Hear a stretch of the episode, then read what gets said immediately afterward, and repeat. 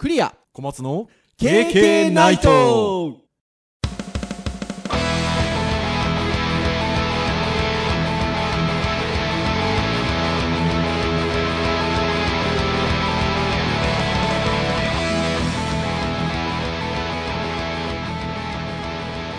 ケーケーナイト。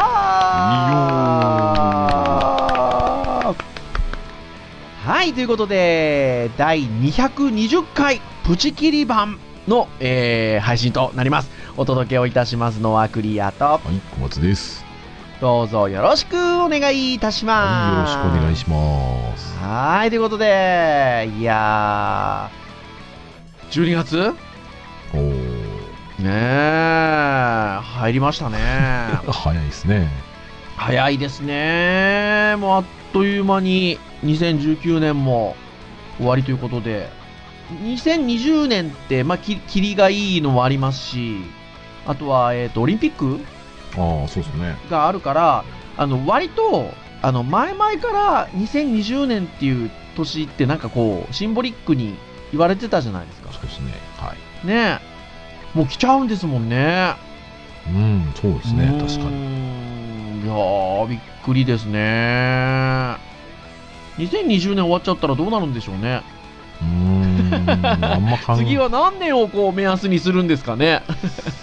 そうっすね。まあ、いろいろな区切りはありますけどね。うんまあ、まずちょっとこう、我々としては2022年、あ、ちょ、え ?2022 年問題？ああ、そうですね。ありますね、ありますね。はい。そういうところですよね。はい。ってなところなのかなというふうに思いますが。あのー私ですね、あのー12月と言いますと、毎年やってることがありまして、はい。人間ドック。はいはいはいはいはい。もうあの、あれ40以上でしたっけ？まあ、そうですね。そうする、と、あの、会社に所属してたら毎年ありますよね。まあ、ちょっと会社によって多分ね。あ、会社によるのか。はい。多分、プランは違うと思うので。うん。うん。そうですね。ちなみに、あの、私は株式、デジタルハリウッド株式会社に所属をしておりますが、デジタルハリウッド株式会社は40過ぎたら毎年でございますね。まあ、健康診断はね、毎年やるんですけど、そうですよねドックに関しては多分お金の問題があるので、うん。会社によるかなと。はい。なので、で、デジハリは、あの、12月、1月ぐらいで、あの、まあ、人間ドックおよび健康診断があるんですよ。はい。はい。で、私大体12月にしてるので、うーん。なんと、この収録をしてる日に、私、人間ドック、今年の人間ドック行ってきましたよ。おー。去年より、ややよいぐらいの感じになってました。体重とか、ああ、そっちですね。なあのるほどね。、お腹周りとか、うーん。なんと、あの、衝撃が、視力上がってましたよ。もう視力が上がるなんざね、ないわけですよ。あの、どう考えたって、上、下、右、左じゃないですか。まあまあまあまあまあ。半ばを、その、あの、もちろんある程度はっきり見えるところはあるんですよ。その、ここまでみたいなところね。で、ちょっと、ぼやっとしてる感じで、あ、でも上が空いてるかな、下が空いてるかな、みたいなところは、若干当たるも発見、当たらないも発見みたいなところあるじゃないですか。まあまあ、嘘を言ってるつもりだけど、なんとなくこっちかなっていや、いう、ね。こっちが空いてるよな、多分って、やっぱ言うので、一応。うん。そう。っていうところで言うと、去年より上がったという。なんと、あの、右目に関しては、私1.5だったっていう。どないやねんっていう。すごいですね。でも去年も1.2だったので、まあ右目は悪かないんでしょうね。で、左目が去年0.9だったのが1.0。あ、まあそういう意味ではまあまあ、右と左の見える見えない度の割合はあんま変わらないですね。うーん。ちょっとずつ上がったっていう 感じではあるんですけど。まあでも裸眼でね、目いいわけですね。そうなんですよ。裸眼なんですよ。リスナーの皆さん。私クリア。あれ、小松先生も裸眼ですよね？僕、裸眼ですね。ねただ、老眼が進んだので、近い文字が読めませんよ。いやー、もうね、あの、老眼だ、なんだ、言ってもおかしくない年齢に我々来ておりますので。あの、そう、ちょうど、えっと、数日前には、高校の部活の同窓会に行ったんですよ。自分の学年、わ要は私の学年と、え1個上の学年の方。数名ということで集まったんですけど、まあ、とはいえ9人ぐらいなんですけど、全体で。男女合わせて。まあ、あの、同い年とか、1個上ぐらいの人で集まると楽ですね。ああ、楽ですね。確かに。ねえ。なんですけど、もうほら、話題がそういう話ばっかりなんですよ。ああ、盛り上がっちゃいますね、それはね。健康か、子供か、うん。みたいなことですよ。うん。で、一人すごかったんですよ、その居酒屋っていうか、創作料理屋さんみたいなとこだったんですけど、はい。まあ、あのメニューを話してみてて、あの、ほぼ同い年でしょ、みんなそこにいる。うん。お前そんなに話す？みたいな、うん。一人いて、いや、もうさ、老眼でさっていう。調節効かないんですよ、ちっちゃい文字がね。でしょ？もう、てなところでございますよ。はい。でですよ、私ども KK ナイトのポッドキャスト、12月、今日ウェブの回のターンなんですけど、はい。ウェブの回のターンといえばですよ、うん。いきますよ。タイトルコール。あるんだ。これエコーとか入れてくれるんでしょ、はい、入れますよ。タイトルコールいきます。クリエイティブ業界と健康おおー、響いた響いた。シリーズ最長5回目ですからね。そうですよ。はーい。ということで、年末のこの時期、クリエイティブ業界と健康について考えようと いう会がやってまいりましたよ。はい、毎年ですね。はい。毎年お話をしておりますが、まあ、あの、タイトルは同じながら、あの、実はいろんな切り口で喋っておりましてう、ん。あるページのコラムについてお話をしてみたりとか、うん。えー一番最初は多分ね、若い時は頑張ってたけど、みたいな話から、多分最初の年はね、うん。はい、お話をしつつ、昨年なんかは、なんか睡眠の大事さなんかお話ししたんじゃないかなと。そうですね。大事さを語った年の睡眠が短いってどういうことだったんですか？そうですよ、どういうことなんですか？っていうところなんですけど、じゃあ今年何について話そうかなっていうところで言うと、ちょっと僕調べてみたんです。はい。なんか、そのクリエイティブ業界のその健康に関するなんか指針みたいのないのかなと思って。うん。ガイドライン的なもの。はそしたらなんとですね、まあクリエイティブ業界、まあまあクリエイティブ業界でね、あの、見つけたんですよ。見つけたんです。で、小間先生にも、えー編集会議の時にシェアしたんですけど、はい。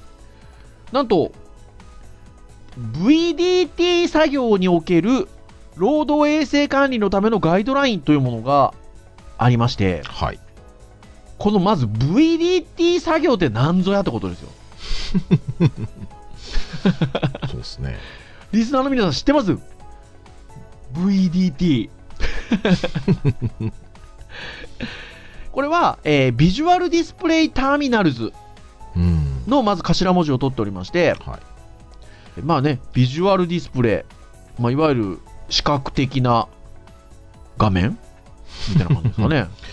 まあ、ターミナル。ターミナルなんか、なんか、まあ、装置？なんかつな、端末？つながるんでしょうね、ターミナルうだから。ん、みたいなことですよね。っていうところで、まあ、あの、要は、モニターとかディスプレイとかの出力装置、あとはマウス、キーボード、入力装置、そして、まあ、つまりはパソコン、スマートフォン、タブレットうん。うん。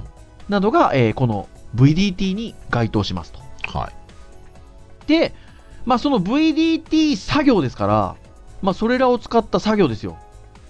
まさに私たちデジタルクリエイティブ、うんもしくはエンジニアリングやってる場合にはこれらを使うわけですから、はい。まあ、まさに VDT 作業ですよ。に。おける労働衛生管理のためのガイドラインということで、まあ、まさに健康に関することなんですよ、これ。っはいはいはいはい。ていうガイドラインが、まあ、あったんです、探してみたら。ところがですよ、それが厚生労働省が出してるんですけど、はい。平成14年ですよ。おー、だいぶ前ですね。だいぶ前でしょところがところが、その VDT 作業における労働衛生管理のためのガイドラインが、はい。なんと今年、17年ぶりにリニューアルされたんです。17年ぶりか。すごいね。今年ですよ、だからまさにタイムリーで。で、えっと、ガイドラインの名前も、あの、微妙に変わっております。えー、VDT 作業におけるとなってたところが、わかりやすくしたかったんでしょうね。情報機器作業におけるって変わってます。もう略、もう VDT 略した意味とはって感じですね、もうね。ねえというところなんですけど。まあでも分かりやすいですよね。情報機器作業における労働衛生管理のためのガイドラインという名前で、えー17年ぶりにリニューアルされたと。はい。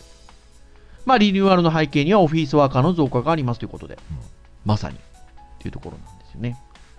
で、もちろん、あの、元々の厚生労働省が出している PDF なんかも見れるんですけど、皆さんなんとなくわかると思うんですけど、お役所さんが出してるやつはもう本当文字ばっかりで、わかりづらいので、ちょっとわかりやすくコンパクトにまとめてくださってたウェブサイトがあったので、はいそこをちょっとつらつらっと見ながら小松先生と私で話していきたいんですけど、えーこちらは散歩ナビ始める続ける変わっていくということで散歩ナビっていうとなんかお散歩かなって感じがするんですけどはい。多分これあの産業医あとは、えっと、ポは保険の方じゃないかなあ、そっちなんですね。うんだと思います割とその周りのサイドのバナーとかが産業医の研修会のバナーだったりとか産業医と憲法の。それで、うんそれで散歩なんですね。散歩ナビじゃないですかね、多分ね。えまあ、そちらのウェブサイトの記事で、今年の10月31日に公開されている、えーパソコン作業で目の疲れを軽減するための指標、えー VDT ガイドラインとはということで書いております。まあ、目の疲れっていう風な書き方にはなっておりますね。まあ、ただし、えっ、と、見ていくと、まあ、目の疲れもそうなんですけど、あの、姿勢なんていう話もありますので、は。はい。まあね、あの健康に関してのガイドラインと言ってもいいんじゃなかろうかなというふうに思いますが、うん。えどういうものかっていうのをちょっとこのサイトも参照しながら見ていきましょうまず、えーじゃあ、どういう人がこれ対象なのと？情報機器作業における労働管衛生管理のためのガイドラインの対象者。うん。これは、1日4時間以上パソコンで作業する労働者が対象。小松先生どうですか？当てはまってますか？余裕ですね。私も余裕でございます。はい、ということで、えーこの労働衛生管理のガイドラインの私どもは対象者であるはい。ということなんですけど、まあ、長時間にわたって画面を凝視し続けることは、えー眼性疲労、えーまあ、体だけでなくメンタルヘルスにも悪影響を及ぼすと。まあ、パソコンを使用する際に適切でない姿勢を作業すると腰痛の原因にもなりということで、えー最悪の場合、労災にもつながる恐れがありますとありますが、どうですか、腰痛は、小松先生。腰痛はですね、僕20代、はい20代の頃になりましたね。うん、今はどうですか？今ないですね。あ、本当ですか？僕もね、腰痛いのは今ないですね。うん、やっぱね、うん定期的にね、立てって言われてからね、定期的に立つようにしてからはね、大丈夫ですね。戦時中の話じゃないですか。スタンディングですそうですね。ね、わちょっとワークね。ははい。もう最近、そうかな？もう最近眠くて眠くて、立たざるを得ないんですよ。ってなところではございますが。で、えーまあ、パソコンを使用する際には適切な目の保護を心がけましょうということなんですけど、どんなガイドラインが示されているかっていうと、大きく3項目あると。まず、室内の明暗の対象をなるべく少なくし、眩しさを生じさせないようにする。うーん、まあ、ディスプレイ光ですからね。そうですね。まあ、要はだから明るくしましょうってことですよね、これね。そうですね。室内をね。うん。そして、えーディスプレイ画面上の照度を500ルックス以下。えー書類やキーボード上の照度を300ルックス以上にすると。まあちょっとこの500ルックスと300ルックス。わかんないですね。どんなもんなのかっていうのが。そうですね。一般的なオフィスの明るさなのかしら。どうなんでしょうかね。そして、えーディスプレイに太陽光などが入射する場合には、えー窓にカーテンブラインドを設置すると。カーテンブラインドはどうですか、小松先生？職場は。は。職場、まあ一まあ、応。ないってことはないですよねまあまあ、ありますあります。はいちなみに、あの、私、あの、自宅で福岡のね、作業することもあるんですけど、はい。デスクがある部屋は、実は窓が2つありまして、片方にね、ついこの間までね、ブラインドがなかったんですよ。ほう。あの、レースのカーテンはついてたんですけど。割とねあの、そういう状況だったんですけど、なんと、数日前につきました、ブラインドが。はい。そういう意味では適切な環境になりましたよ。明るいう時ーん。はいてな感じなんですが。あとはあれですね、と要はこれね、ディスプレイの画面の照度を落としましょうとかっていうことだったりとか、部屋をね、明るくして眩しくないようにしましょうとかっていうのがありますが、画面のね、光が強く感じさせないような配慮をしましょうってことだと思うんですけど、うん。最近あれですよね、そういう意味で言うと、コード書くときのテキストエディターなんかもね、えっと、背景が黒、ダークモードのものが多くなりましたよね。そうですね。あれは結構目に優しいですね。うーん。やっぱもともとはね、えっと、文字を打つっていうところで言うと、見やすくということで背景白のね、ディスえーインターフェースなことが多かったですけど、白はね、要は光で言えば、バンバン出てますからね。まあそうですね。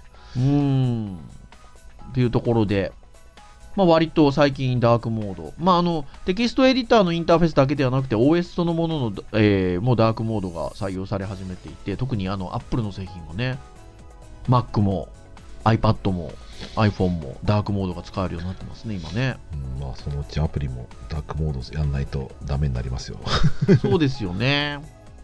ウェブサイトも今、ダークモード対応が、もうしてるウェブサイトがちょいちょい出てきてて、うん。Mac なんかで OS の設定をダークモードにしてると、ウェブページ開いたときに、そのウェブページもダークモードになるようなページ出てきてますね。おうー。んそういうのもね、やっぱりちょっと光を強くしすぎないようにっていうところかなと思うんですけど。はい。はい、あとは、これはなんかその17年前のものに入ってなかった、今回新しく入ってるみたいなんですけど、はい。えーグレアを防止するための措置を取ると。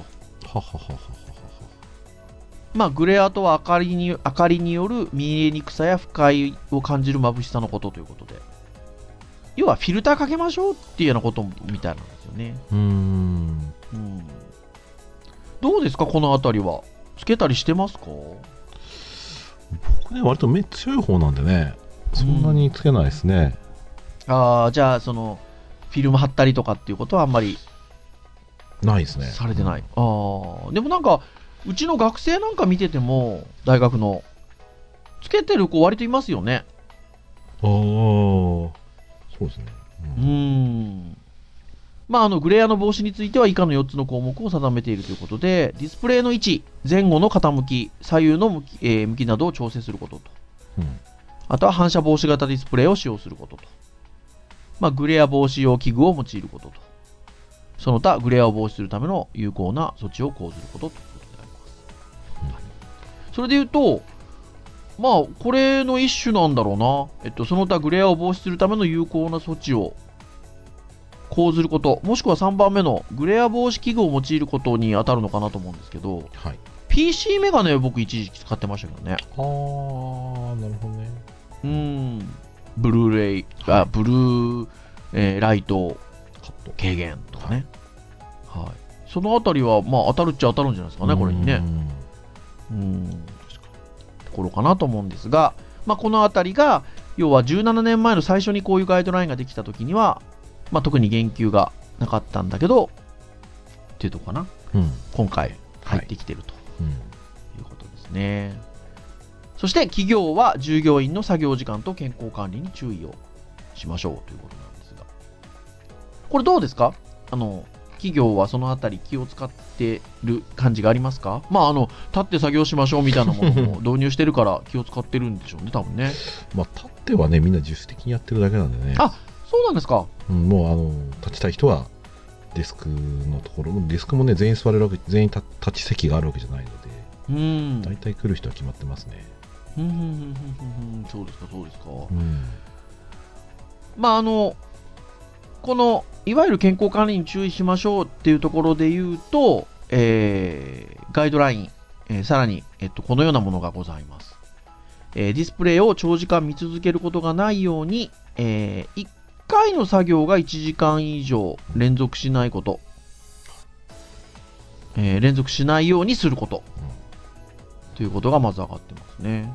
これどうですか？小松先生。割とと、こまめに休憩取ってらっしゃいます？うん、取ってますね、割とうーね。ん。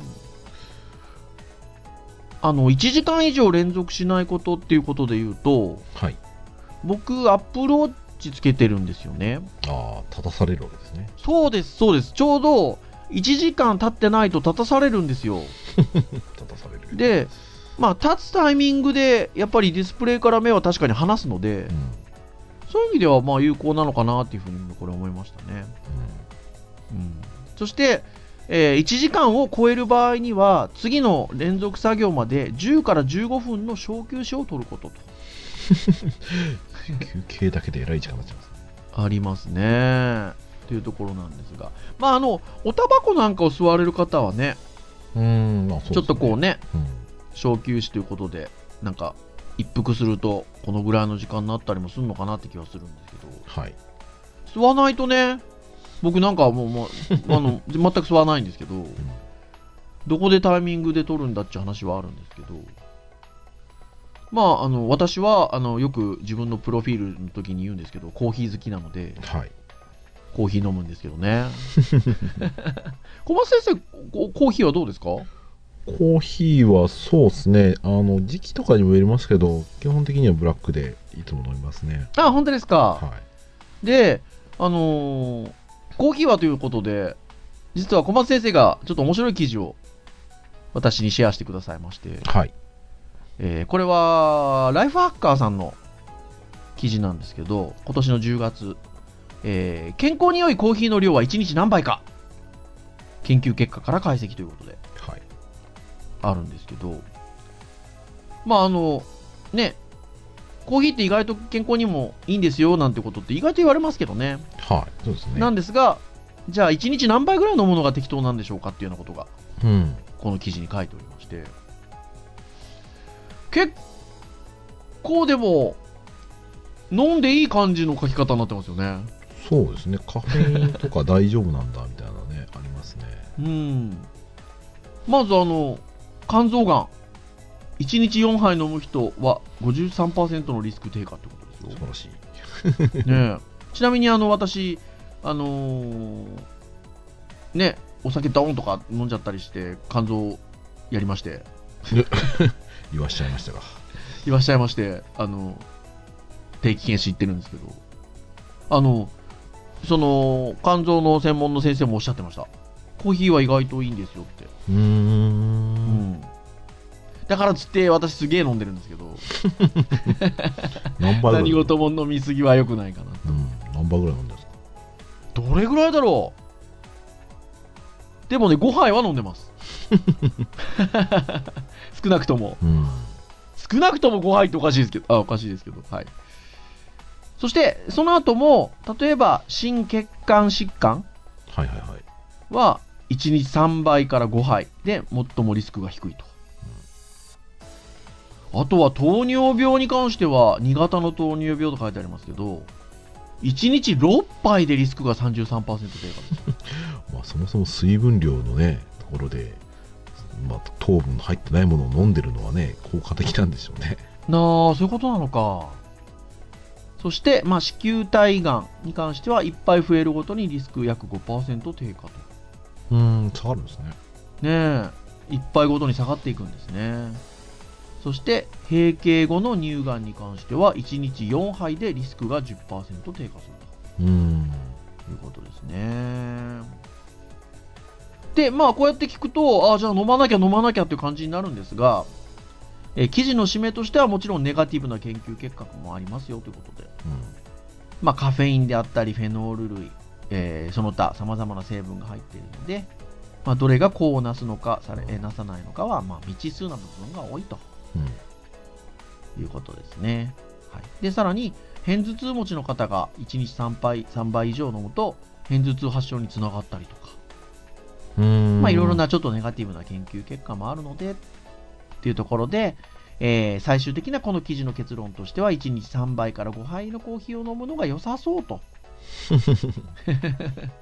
まあ人によりますよねこれはね。ね。っていうところで書いてはございますがまあ私は情報端末機器使ってる上においてちょっと一息をつくのにコーヒーをたしなんでると。いうことでございますので気持ちの部分もありますからね。そうですね。休憩みたいなところで言うとね。ほっとしますもんね。うーん。だからまああの適度に取っていこうかなというふうに思っておりますけれども。うん。はい、あとは姿勢としては、えー具体的にはさっきのね、あのガイドラインに戻りますが、えー椅子に深く腰掛け、背もたれに背を十分に当て、足の裏全体が床に接した姿勢でディスプレイからはおおむね40センチ以上目を離した位置。うんが望ましいと。どうですか、画面40センチ以上。うーん、そうですね。僕の最近の老眼のスインプリからすると40センチ以上は離れてますね。逆に？そうですね。離れないと見ないみたいなこと？近いと見えないですよね。あれなんですよね？老眼鏡というか、メガネ買われたんでしょ？買いましたどこで？え、セリアですよ、セリア。?100 円ショップじゃないですか。バカにできないですよ。それはメガネなんですか？まあ、メガネの形をした、まあ、なんかルーペですよね。ルーペみたいなな。感じですか？でもやっぱ見えやすいですか？そういうのつけると。見やすいです。うーん。ということはやっぱりちょっと老眼がやっぱ来ていらっしゃるんでしょうね。そう、だからピント合わせるというよりかは、あの、ものがちょっと大きい、ちょこっとだけ大きく見えるんですよ。はい。そう、だからね、ちっちゃい文字とかで、やっぱり近くで見ようとすると、滲んで見えないし、遠くで見ると認識がしづらいっていうので、うん。結構困ってたんですよ。うん。特にね、顕著にあったのは、子供とね、カードゲームやるときに、カードに書かれてるね、細かい字がね、読めないんですよ。でルール分かんないと困るから、虫眼とかで見なきゃいけなかったんですけど、だから、虫眼鏡ないとき何したかっていうと、スマホですよ、スマホ。スマホでね、ああ、それで拡大してたんですか？拡大すると見えるんですよ、ちゃんと。すごい。でも、それをやると、今度スマホの画面を見てるってことですもんね。そうですよ。拡大されてるやつはね、いいんですよ、別に。そうか、そうか。でも、今これあれば100円ですけど、まあ、全然用が足りてるので、そうですよねうん。本読んだりとかするにはすごくいいです。うーん。てなところで、私ども、ものが見えなくだんだんなってきておりますけども。まあ、目のためにはね、光光っていうところかな。あの、おおむね40センチ以上目を離した位置ではい作。業しましょうということで。うん散歩ナビさんの記事に関しては、締めとして、ディスプレイ画面上の照度が500ルクス以下にする、こまめに小休止を取らせるなどに関しては、まあ、一般的なオフィスワーカーには判断が難しいところですと。はい。ところで、まあ、産業医などに頼頼りましょうというか、相談しましょうっていうところで、うんまあね、このサイトがそういう産業医や保健師の方のね、向けてのサイトなんでということもあるでしょうけど、うんそういう内容で、えっと、締めてあるということでございますよ。はい。確かにそのディスプレイ画面上の照度を500ルクス以下にするみたいなことって、じゃあ500ルクス以下ってなんだろうって、まあ、ちょっとイメージしづらいじゃないですか。はい。ってなところではあるんですけど、ただ、あの、こういうガイドラインがあるよっていうことを意識をしておくっていうことだけでだいぶ変わりますよね。まあ、そうですね。うーん。だから、あの、そのことの方が大事なんじゃないかなというふうに思ったりもします。うんどうしても私あんまりその、自分自身はその姿勢がいい方じゃ決してないので、あの、割とちょっとだらっと椅子座っちゃったりするんですけど、ただそれって、その、ね、パソコンを使うって意味でもあんまり体に良くないですし、うんあと姿勢悪く座ってると太るんですよね。ああ、そうですね。そう。だから、やっぱそういう意味でもね、あの、割とスッと、まあ、あの、座るようになるべく心がけたりとか、まあ、さっきね、背中に、椅子のもたれに当てましょうってありましたけど、はい。こうちょっとね、ちゃんとお尻を深く入れて、背中当てれば当然ね、割と正しい姿勢にはなりますんでね。まあ、そうですね。接点をやっぱり増やすことが大事かなとう思いますん。ね。なので、まあそういうのは意識をした方がやっぱり健康にはね、よかんじゃなかろうかと。はい。いうところでございますよ。ですので、まあ、昨年は、えー睡眠について語りましたけど、はい。まあ、今年は姿勢と、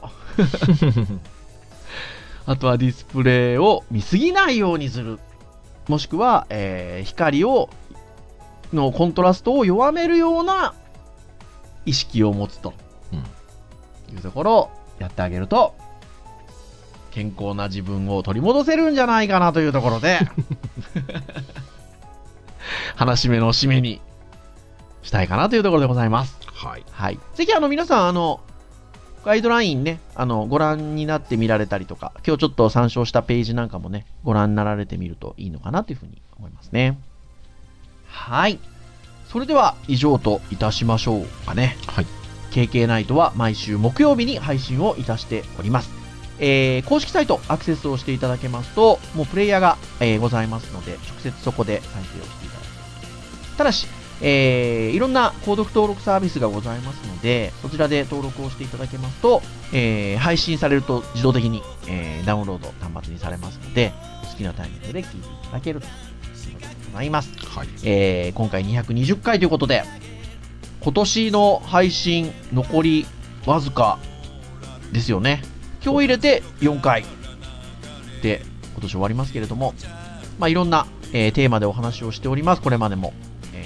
えーでまあ、あの、もうなんか興味の持てるものからお気軽にながら聞きでもいいので、聞いていただけるとありがたいなということでございます。はい。それでは以上といたしましょう。おはい届けをいたしましたのはクリアと、はい。小松でした。それでは次回221回でお会いいたしましょう。皆さん、さようならさよなら。健康、健康